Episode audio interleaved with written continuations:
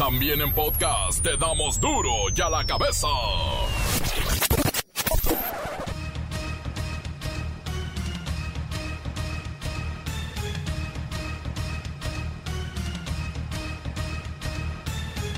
Viernes 6 de noviembre del 2020, viernes. ¡Ah! Yo soy Miguel Ángel Fernández y esto es Duro y a la cabeza, sin censura. Tarde pero sin sueño, la Guardia Nacional toma el control de las casetas de peaje en algunas zonas del país. Cerca de 2.000 elementos de la Guardia Nacional aseguraron el control de casetas de peaje en Morelos, en Puebla y la salida hacia Hidalgo de la Ciudad de México. Inicia pago adelantado de pensión para adultos mayores y menores con discapacidad. Recibirán 2.750 pesos bimestrales a partir del 2021. Informarles de cómo ya se inició un operativo para entregar por anticipado cuatro meses de pensión a adultos mayores y a niñas y niños con discapacidad. Esto va a significar destinar más de 40 mil millones de pesos. Ya tomamos esta decisión, es eh, entregarles hasta octubre.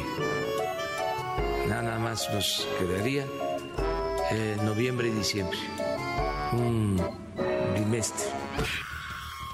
La Fiscalía General de la República dio un paso atrás a su petición para obtener una orden de aprehensión en contra de Luis Videgaray, el secretario de Hacienda durante el sexenio de Enrique Peña Nieto.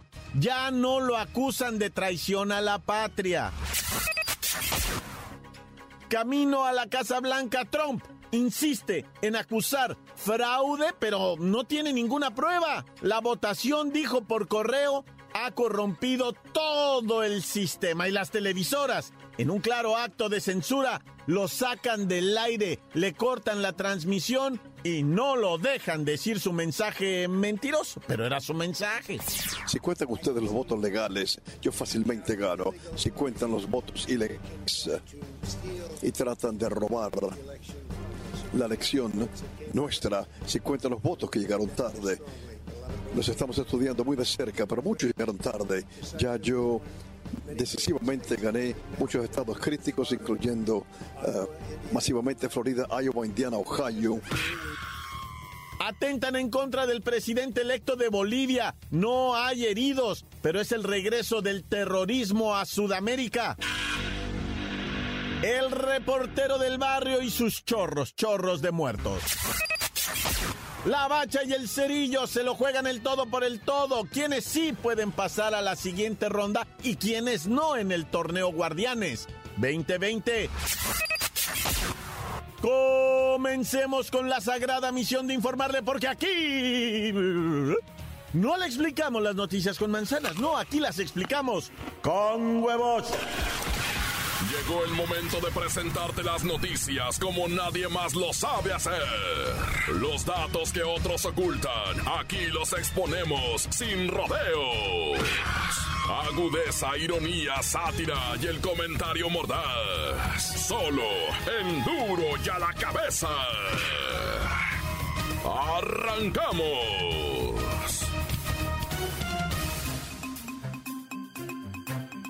Luego de que las principales casetas del país y de conexión con la Ciudad de México fueran tomadas por distintos colectivos y grupos, cerca de 2.000 elementos de la Guardia Nacional ya resguardaron y asumieron el control carretero, cosa que no entendemos por qué tardaron tanto.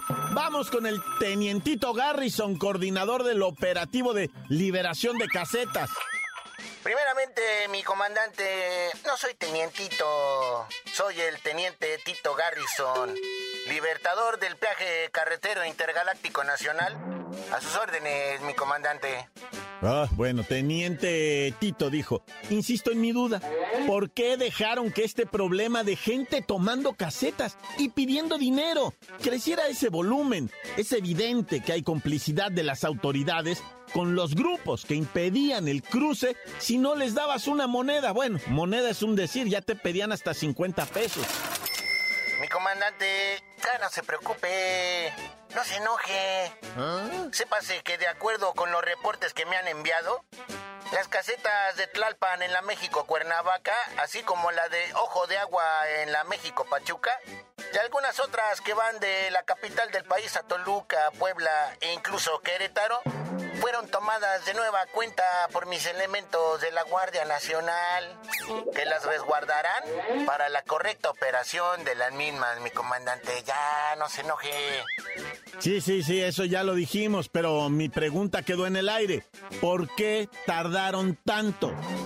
Mire, mi comandante, déjeme resaltar que mis tropas hicieron algunas maniobras táctico-militares del manual de operativos antimotines que viene directamente del Pentágono. Y no se reportaron enfrentamientos entre los colectivos y mi gente de la Guardia Nacional. Todo en paz, todo tranquilo. Lo importante es que tenemos salud, mi comandante. ¿Ay, eso qué tiene que ver? Bueno, le cambio la pregunta. ¿Cuándo aplicarán este mismo operativo a nivel nacional? Por todos lados hay casetas tomadas de grupos de pseudo ciudadanos que tienen alguna lucha, la que sea, pero lo toman y le quitan dinero a la gente. Y pierden su seguro de peaje y bueno. Esa sí se la respondo, mi comandante. Mire usted, calculamos que en los próximos días la Guardia Nacional, bajo mi mando, desplegará un operativo a nivel federal para recuperar así las casetas de todo el país, principalmente en Guerrero, Sinaloa, Sonora, otros de los estados en donde el problema de la toma de las mismas se ha vuelto una constante lucha para las autoridades, mi comandante, y pues ya no lo vamos a permitir, ¿verdad? Bueno, ahí está una respuesta. Gracias, tenientito, digo, teniente Tito. Y ya que se anime a aplicar su manual antimotines a nivel nacional para liberar las casetas, ya le hablo de nuevo. Gracias. ya la cabeza. Ya no sé ni qué decirles de cómo van los resultados para la presidencia de los Estados Unidos. Continúa el conteo de votos ahora en seis estados y a pesar de que Joe Biden está muy cerca de proclamarse triunfador, las cosas se complican minuto a minuto, pues el actual presidente y candidato Donald Trump insiste en el discurso del robo electoral, del fraude y del no reconocimiento de los comicios. Vamos hasta Washington con nuestro enviado especial, Luis Ciro Gómez Leiva. Miguel Ángel, amigos de Duro a la Cabeza. Donald Trump se aferra al triunfo y como bien dices, sin pruebas ni evidencias, dice que hubo fraude electoral. Insiste en que ganó los comicios y que el voto por correo es corrupto, pues según él no hubo ninguna ola azul en favor de Joe Biden. Para Donald Trump, su reelección como presidente de Estados Unidos es un hecho aunque aún faltan por definirse estados clave, él dijo lo siguiente. Si cuentan ustedes los votos legales, yo fácilmente gano. Si cuentan los votos ilegales y tratan de robar la elección nuestra, si cuentan los votos que llegaron tarde, los estamos estudiando muy de cerca, pero muchos llegaron tarde. Ya yo decisivamente gané muchos estados críticos, incluyendo eh, masivamente Florida, Iowa, Indiana, Ohio. No obstante, interferencia histórica de las elecciones de las grandes tecnológicas, los medios, con cifras históricas. Y las encuestas están a sabiendas muy equivocadas, son tan ridículas y todo el mundo lo sabía en ese momento. No había ninguna ola azul como ellos predijeron, pensaban que iba a haber una ola azul, eso era falso, se hizo para suprimir la votación, pero en vez hubo una ola grande, muy grande, roja. Y este es un caso donde están tratando de robar una elección, están tratando de montar esta elección falsamente. Las cadenas de televisión norteamericanas como NBC, ABC, MSBC cortaron la transmisión del mensaje por considerar que fomentaba la desinformación. Cosa con la que no estoy de acuerdo. Esos medios de comunicación no pueden decidir qué es y qué no es lo que debe escuchar la audiencia de su presidente que fue elegido democráticamente. Pero este es otro tema. A ver, ¿qué nos falta, Luis Ciro? Se esperan aún los resultados de Nevada, donde Biden lleva ventaja. También están pendientes Pensilvania, Carolina del Norte y Georgia. Por cierto, Donald Trump fue censurado por no tener ninguna evidencia del fraude y señalarlo como un hecho, cosa que no se puede hacer en un proceso electoral. Por tal motivo, su discurso fue sacado del aire. No, no, no, no. Las cadenas de televisión son medios, medios de comunicación, medios, vehículos para transmitir mensajes. Y debieron dejar que terminara su discurso y después meter a los analistas para que opinaran sobre este tema y hacerlo pedazos y exhibirlo como mentiroso. Pero nunca el medio puede ser el que se autocensure. Eso lo hace una institución oficial. Pero no vamos a discutir esto, Luisiro, por favor. Continuamos en Duro y a la cabeza. Encuéntranos en Facebook, facebook.com, diagonal Duro y a la cabeza oficial. Estás escuchando el podcast de Duro y a la cabeza. Síguenos en Twitter, arroba Duro y a la cabeza. Y les recuerdo que están listos para ser escuchados todos los podcasts de Duro y a la cabeza. Ándele, vaya a las cuentas oficiales de Facebook y Twitter. Ahí se los haya todo. Duro y a la cabeza. ¿Qué pasa? ¿Qué pasa con la nota roja y el reportero del barrio? Montes, montes, alicantes, pintos, pájaros, cantantes, culebras, chirroneras. Es viernes, Suki, ¿verdad, raza? Vamos a llevarla con calmirijilla, tranquilones, porque está la cosa peligrosona. Mira, la influencer sonorense asesinada en Guadalajara se informó que la morra descendióse del avión para abajo, caminó para afuera por la salida del aeropuerto y ahí la estaba esperando una persona. ¿De qué estoy hablando? Bueno, estoy hablando de una influencer muy conocida allá en la parte de Sonora, Sinaloa, guapísima, que cuando digo guapísima es con todo respeto y no quiero decir otra cosa, una mujer muy bella. Y, decía yo el otro día cuando di a conocer su desaparición, no vulgar, sí se tomaba fotos en bikini, un cuerpazo, lo que tú quieras, pues lo que se usa, ¿verdad? Pero no era una vulgaridad, pues no era una indecencia, como diría mi abuelita, ¿verdad? Era una mujer que gustaba de lo bueno, se derrochaba su dinero que bien se ganaba ella con su trabajo y pues se daba sus lujos. Digo, muchas fotos en aviones particulares, de esos de renta. Y yo no sé, ¿verdad? Pero, pero ella muy decente. En mi opinión, va, estoy dando mi opinión una mujer que se ve que tenía una buena vida, que todo eso es lícito, válido, etcétera, etcétera, y decente sobre todo, ¿ah? Este, yo no es que califique, pero es lo que uno mira en la sociedad y la muchacha pues tuvo una visita a Guadalajara en donde tristemente pierde la vida estrangulada. Estrangulada, baja del avión, sale para afuera del aeropuerto, no se sabe a dónde se fue y amaneció en una zanja allá en Tlajomulco de Zúñiga. Ahí está la información. Estrangulada, dicen. ¿Qué pasó? Nadie sabe, pero van a investigar. Caiga quien caiga y hasta las últimas consecuencias. Uy, no me imagino que los bandidos están temblando.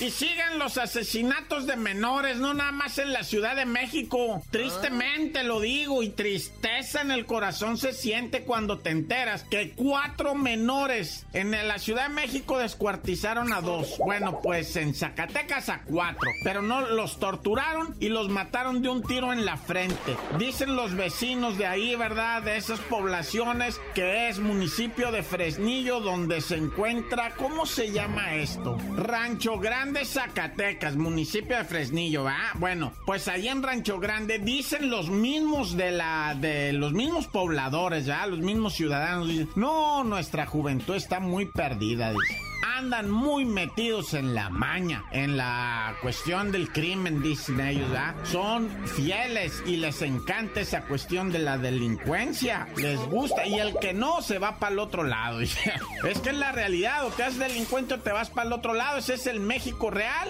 Ese es el México en el que no tienes para dónde hacerte. O te vas a ganar 600 pesos a la semana, ¿verdad? A trabajar en algo ahí que te paguen 600, 800 la semana. Claro, hay otras opciones como preparar estudiar, trabajar intensamente en algo bueno, pero eso cuesta mucho trabajo. Oh, que la canción, bueno, no, yo no soy nadie para andar evangelizando. Y esto es tristísimo, lo que le pasó a estos morros, cuatro morros menores de edad con un balazo en la frente en Zacatecas. Liberaron a la abogada que habían secuestrado en Tijuana. Bueno, no fue en Tijuana, fue en su domicilio de Rosarito. Ella es tijuanense y es defensora de periodistas.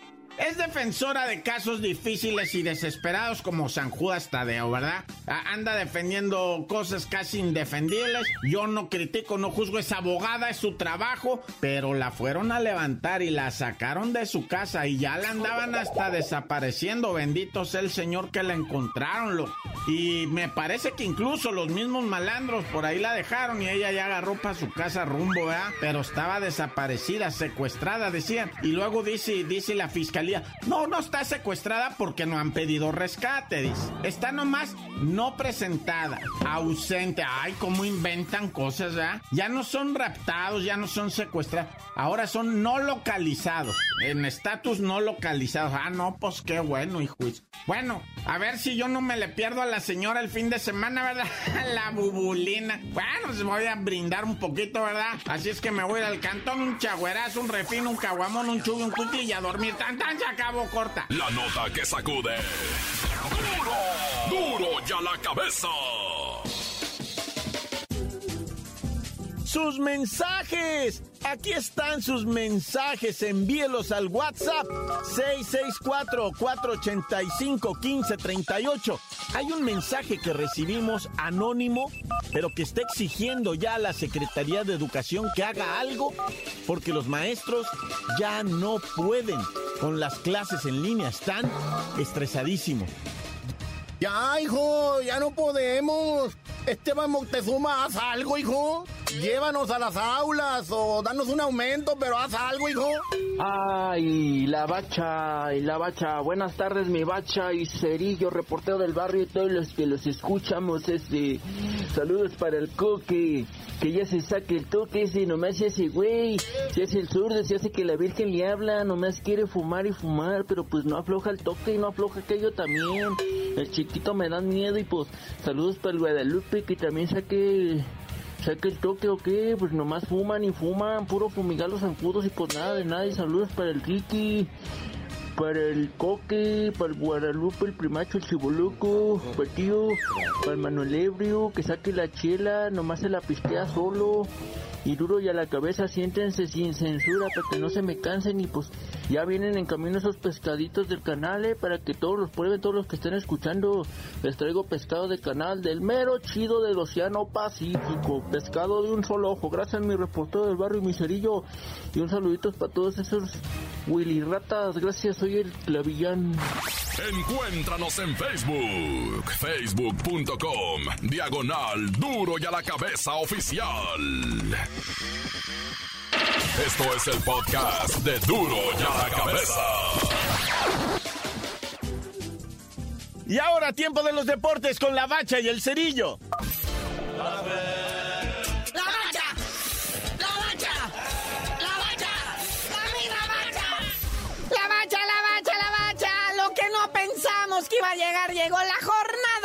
17 y además trepidante.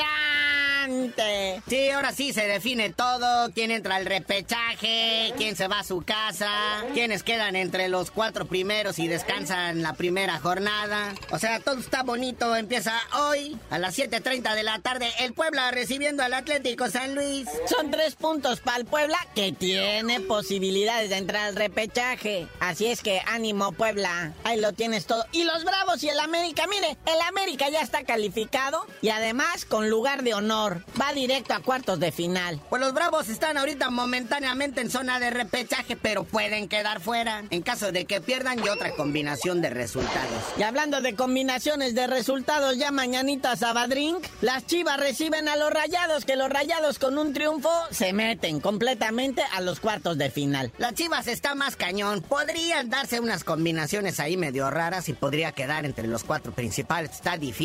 Y menos con medio equipo suspendido o castigado. Está cañón, va. Oye, pero luego está el Pachuca Necaxa. Que Pachuca reportó como 14 casos de coronavirus. Pobrecito, sí, cierto. La mejor de las suertes, ánimo, salud para todo el equipo y pues toda la directiva, ¿verdad? Que no cunde el pánico. Que se recuperen pronto. Y tiene posibilidades, Pachuca, de llegar a lo que viene siendo, o sea, cuartos de final. Bueno, hasta el Necaxa, si se da la combinación esa que podrían llegar a calificarse entre todos. Pero nada, esos son, esos son patrañas. Y el Pachuca, para cubrir todas sus bajas, porque no quisieron cambiar ya la fecha ni postergar. Ya quieren que se acabe este torneo. Entonces van a completar con chavos de la sub-17, sub-20. Oye, a las 7 de la tarde, este partido podría estar interesante porque pues el Tigres tiene también gran posibilidad de colarse entre los cuatro principales y van contra el Atlas, prácticamente eliminado. Ay, Atlas, tan bonito que ibas en este torneo. Incluso llegué a tenerte fe. Pero bueno, a las 9 de la noche el juego de la jornada. Se lo, o sea,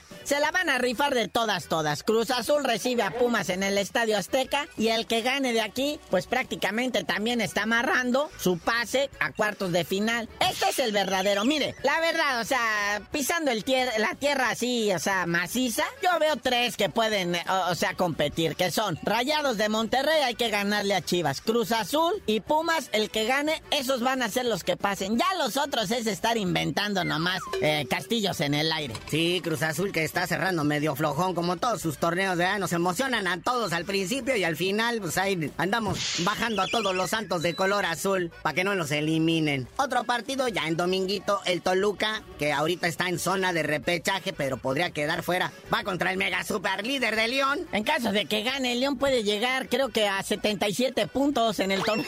es un montón de puntos tiene.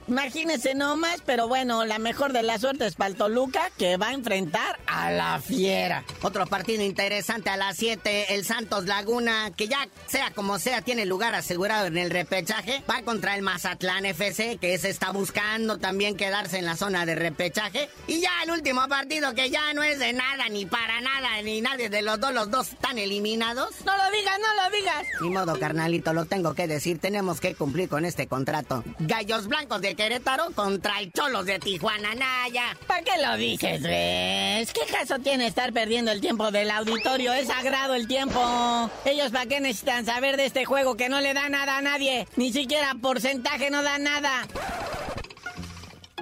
Pero bueno, carnalito, ya vámonos, no sin antes mandarle buena vibra al chicharito Javier Hernández. Ya han Pulido, que a Mauri Vergara ya les dijo, miren muchachos, si allá el LA Galaxy en el extranjero no los quieren en la MLS, vénganse para acá, tenemos vacantes disponibles, corrimos como a medio equipo, ahora sí hay chamba para el que quiera venir. Pero tú no sabías de decir por qué te dicen el cerillo. Ya, ya que esté definido todo, ahora sí me comprometo y les digo.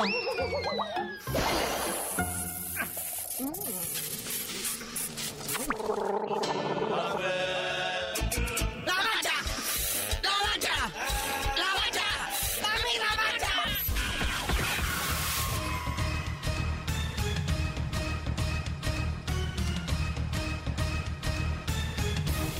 ahora hemos terminado. No me queda más que recordarles que en duro y a la cabeza no explicamos las noticias con manzanas. No, aquí las explicamos con huevos. Por hoy el tiempo se nos ha terminado. Le damos un respiro a la información, pero prometemos regresar para exponerte las noticias como son.